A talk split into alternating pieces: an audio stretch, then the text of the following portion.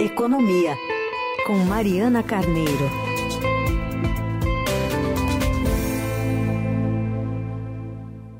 Primeiro contato desse ano novo. Mari, bom dia. Feliz 2024. Opa, bom dia, Heisen. Feliz ano novo para você. Sucesso. Muito bem, obrigado. Vamos começar.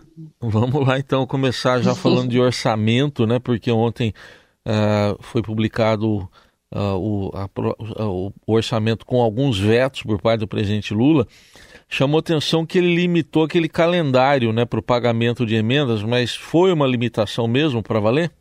Então, Heisen, essa é a primeira decisão do Lula sobre o orçamento desse ano, né? E diz ainda sobre as regras que vão ditar esse orçamento. Bom, o que, que aconteceu ontem? O Lula vetou o calendário que obrigava o governo a fazer a reserva de dinheiro para o pagamento de emendas no primeiro semestre do ano. Tá? Isso foi incluído pelo, pelo Congresso, por uma iniciativa do Centrão, que queria é, tirar um pouco do poder do governo de negociar, fazer aquela barganha de ah, eu pago essa emenda aqui se você me ajudar né, que estava sendo, sendo feita assim na negociação, porque essas emendas elas são é, impositivas, o governo tem que pagar. Só que o que estava acontecendo é que o governo negociava, demorava um pouco mais para pagar, para tentar pressionar um pouco o Congresso em votações relevantes. Quando é, os deputados colocaram esse calendário, a ideia era desidratar um pouco desse poder do executivo é, desde o dia que isso foi colocado ali na comissão mista do orçamento e depois no Congresso mesmo, durante a votação, o PT se opôs a essa iniciativa, disse que não aceitava e que provavelmente o Lula vetaria, e foi o que aconteceu. O Lula vetou esse calendário para o pagamento de emendas.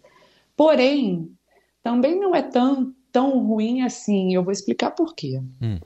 O Lula não vetou um trecho que diz que essas emendas não podem ser contingenciadas. Isso era um trecho que incomodou o PT ali durante a tramitação, mas isso ele não vetou, manteve ali. E outra coisa que o Lula é, provavelmente não vai vetar, a gente está aguardando esse veto sair, né, essa promulgação sair, que é sobre o valor dessas emendas. As emendas vão chegar nesse ano, no total, a 53 bilhões de reais. O que a gente está falando aqui é de um pedacinho dessas emendas, que não são obrigatórias, que se chamam emendas de comissão. Essas emendas chegaram a 16 bilhões e 600 milhões de reais na previsão orçamentária desse ano. O PT não reclamou desse valor e muito provavelmente esse valor vai ficar no orçamento. Então, se por um lado ele, o governo diz, olha, não interfere aqui na, no jeito que eu vou fazer o pagamento das emendas, mas se ele mantiver o valor, isso não é ruim para o Congresso, não. E pode ser que haja um acordo por aí. E outra coisa, tem, o Congresso ainda vai ter que resolver muita coisa internamente sobre o funcionamento dessas emendas de comissão. Porque quais são as comissões que vão usar esse recurso? Será que a comissão de segurança pública vai usar mais do que a comissão de educação? Uhum. Isso vai ser um assunto que vai dominar os debates ali no início do trabalho do legislativo em fevereiro. Então, é certo que o Congresso não gostou do veto do Lula sobre o calendário. É certo que o Centrão tem muito interesse em derrubar esse veto do Lula, mas também é certo que vai ter uma discussão no início do ano sobre, tá bom, mas de quem é esse dinheiro exatamente? Quem vai controlar esse dinheiro? Vai ser a comissão comandada pela oposição? Vai ser a, comissão comandada pelo PT? Será que vai ser a comissão comandada pelo pelo Centrão, então ainda tem é, algumas coisas para serem resolvidas antes desse, dessa apreciação desse veto ser levado à votação novamente pelo Congresso. É claro que se ele for levado à votação, o governo perde, né? Entendi. O, o é, Fala-se que politicamente o presidente do Senado teria um papel importante nisso, né? É, de tentar um acordo. Você acha que é possível isso, é, esse acordo para não derrubar esse veto? Então, quem define a pauta de votação dos vetos é o presidente do Senado, presidente do Congresso, Rodrigo Pacheco. Por isso que ele é o fiel da balança aí nessa negociação. Só que, de novo, é, existem outras questões a serem resolvidas com o governo. Posso lembrar mais uma. O Lula não vetou o fundo eleitoral de 5 bilhões e 900, quase 6 bilhões de fundo eleitoral para a eleição municipal. Isso é um valor muito maior do que o governo tinha previsto. O governo colocou na peça orçamentária menos de 1 bilhão para o fundo eleitoral. O Congresso aprovou com 5,9 bilhões, sem reclamação do PT, tá? Então, quer dizer, todo mundo aprovou esse fundo de 5,9 bilhões. Então, isso aqui também já foi um, um, um gesto, digamos assim, para o Congresso ao, quando o Lula não veta esse fundo muito maior. E outra coisa que o Lula não vetou, é, que a gente tinha a expectativa de que ele vetasse, uma regra imposta pelo Congresso para o contingenciamento de gastos.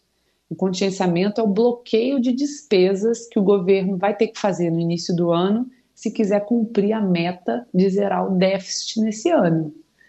O Congresso impôs um limite para o Haddad, disse que ele não pode bloquear mais do que 23 bilhões. Isso estava na LDO e o Lula não vetou.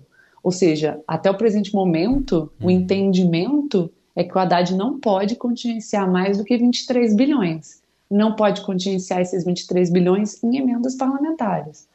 Ou seja, Existe aí uma questão também para o Haddad sobre isso. Como é que ele vai cumprir a meta de déficit zero sem contingenciar o valor necessário, sem uhum. bloquear despesas no valor necessário?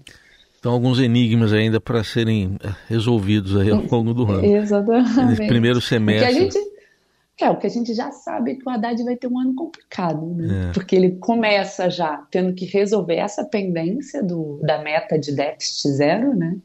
que foi reafirmada ali no, né, nessa sanção do Lula. O Lula aprovou a, a LDO com essa meta de déficit zero, ou seja, então agora a meta é para valer, tem que zerar o déficit. Só que a gente ainda não sabe como é que o Haddad vai fazer isso. Vai conseguir arrecadar tudo que ele promete arrecadar até lá, para poder equilibrar as contas? Vai colocar mais medidas de arrecadação até lá, até março, mais ou menos, quando ele precisa dizer que a meta vai ser cumprida, vai bloquear despesas acima de 23 bilhões? A gente ainda não sabe, essas questões vão ter que ser resolvidas. E a segunda novela que o Haddad vai ter que resolver é uma decisão dele mesmo que ele decidiu acabar com a desoneração da folha de pagamentos por meio de medida provisória. Yeah. É. Isso realmente desagradou e desagradou o Pacheco, que é esse fiel da balança que a gente estava falando há pouco. É, o Pacheco fez uma nota que no dicionário pachequês é forte. Ele diz que recebeu com estranheza a medida provisória do Haddad. Então, isso também vai ser objeto de negociação. Muito bem. Ele, é, outro assunto de hoje, Mari, tem a ver com as novas regras do rotativo do cartão de crédito. Passa a valer aquela regra que tinha sido aprovada lá no próprio Congresso, é, o Conselho Monetário Nacional também estava envolvido e os bancos tinham uma possibilidade de fazer uma contraproposta, não fizeram, mas também não gostaram. É a regra que limita a, os juros a 100% da dívida original. Como é que você vê tudo isso? O que, que pode acontecer nesse mercado? Então, vou voltar um pouquinho no tempo. O Congresso aprovou em outubro uma medida que limita a taxa de juros do crédito rotativo. O que, que é o rotativo do cartão de crédito? Quando você paga a fatura do cartão de crédito, mas não paga o valor cheio, paga só um pedaço da dívida, por exemplo, sua dívida no cartão é de mil reais, você vai lá e paga só cem reais. Esses 900 reais que sobraram, eles vão incidir uma taxa de juros que é a maior taxa de juros do mercado. Até ano passado, ela, essa taxa estava em 400% ao ano.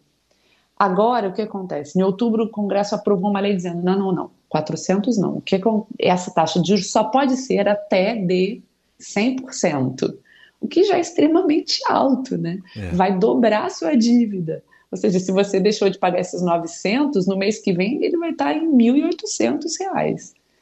Mas ainda assim, é um tabelamento. O Congresso, quando aprovou essa lei, ele disse: olha, bancos e maquininhas, que é o dono das maquininhas ali independentes, entrem num acordo para ver como é que vai ser a taxa de juros. Se vocês chegarem num acordo, esse, esse limite não vai valer. Vocês têm 90 dias aí para chegar num acordo. Só que esse mercado ficou conflagrado no fim do ano. Né? Os bancos e as maquininhas entraram numa briga pública. Os bancos foram no Banco Central para fazer uma representação contra as maquininhas acusando as maquininhas de vender um parcelado sem juros fake, afinal de contas tem juros. As maquininhas acusando os bancos de querer acabar com a venda parcelada sem juros. Enfim, ficou uma, um terreno conflagrado. O que aconteceu no fim do ano, o Banco Central, o CMNE, né, o Conselho Monetário Nacional, tinha que decidir o que ia acontecer.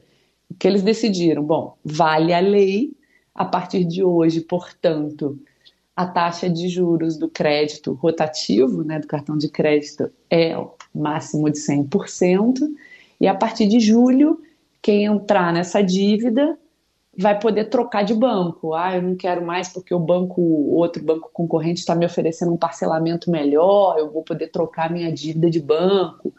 Então, só a partir de julho isso vai acontecer. Então, assim, é, é um limitador que ajuda o consumidor, afinal de contas, em vez de pagar 400% ao ano, vai pagar 100%, mas ainda assim é muito elevado, muito elevado, e então as pessoas que têm dívida em cartão de crédito podem esperar que ainda assim é pesado. Uhum. O que um especialista estava me explicando, até uma pessoa executiva desse mercado bancário, falou assim: Olha, Mariana, não tem outra regra. Se me limitarem no preço que eu vou cobrar, ou seja, a taxa de juros vai ser limitada, eu vou limitar o volume de crédito que eu vou liberar. Uhum. Ou seja, vai diminuir os limites de cartão de crédito. Todo mundo aí que se acostumou em ter dois, três cartões de crédito, isso vai acabar. Cartão de crédito de loja, cartão de crédito de banco, cartão de crédito de startup nova, todo mundo hoje em dia tem, sei lá, quem, quem quer ter pode ter mais de um cartão de crédito. Sim. Então, isso também tende a encolher com essa limitação da taxa de juros no cartão de crédito. Muito bem, assunto que a gente vai continuar acompanhando também para ver desdobramentos, né, como é que se dá essa, essa reação do mercado. A Mariana Carneiro esteve com a gente nesse plantão do Ano Novo. Obrigado, Mari, e até uma próxima. Até mais. Obrigada a vocês.